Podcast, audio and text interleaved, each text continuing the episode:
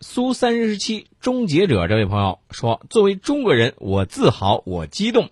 呃，这位朋友可能是一个是对刚才咱们提到的这个撤侨，呃，对咱们的中国海军的优异表现表示这个激动，是吧？对，另外这个当嗯时撤侨的时候，还有一个年轻人，他也是在也门，他嗯说，这个有了中国军队这个强大的后盾，嗯嗯，世界哪儿我都敢去。嗯，对，所以这就是信心啊，嗯，对吧？这个我刚才不是说到了日本这个军事专家、嗯啊，军事专家说了，这个美国是打算把日本自卫队当炮灰的。嗯这个人呢叫这个北村纯嗯，他呢是日本的军事专家，是驻美国防战略顾问。嗯呃，他怎么说呢？他就说这个，包括这个日本军事专家古市三春呢，嗯这俩人都说，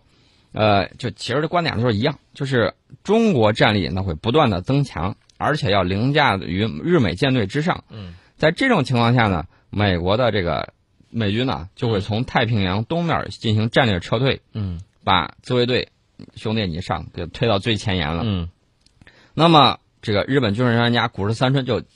借一步往下说，他他怎么说呢？他说，如果中国导弹如暴雨般射向处于对华最前沿的日本自卫队，那么自卫队将成为消耗部队啊。他用词很好，叫消耗部队嗯啊，约等于炮灰。嗯，那么以现有装备。日本自卫队显然无法正面迎击，并且将受到重创。终于说实话了，你不是说你这个什么三天之内消灭中国海军了吗？当年这个吹大气儿，这会儿风大闪舌头了。你还真当真呐、当初他说这个话的时候，当时咱们不已经在节目当中进行了批驳吗？我跟你说，小心风大闪了舌头，对吧？啊，所以说呢，我们要拿事实依据，拿人家自己的话打他自己的脸，这是我最喜闻乐见的。嗯，那么刚才我们说到了这个撤侨，其实呢有一个对比啊，嗯俄罗斯，我们撤侨都完成了，俄罗斯还因为飞机飞不到，很无奈。亚丁湾护航关键时刻是非常有用的。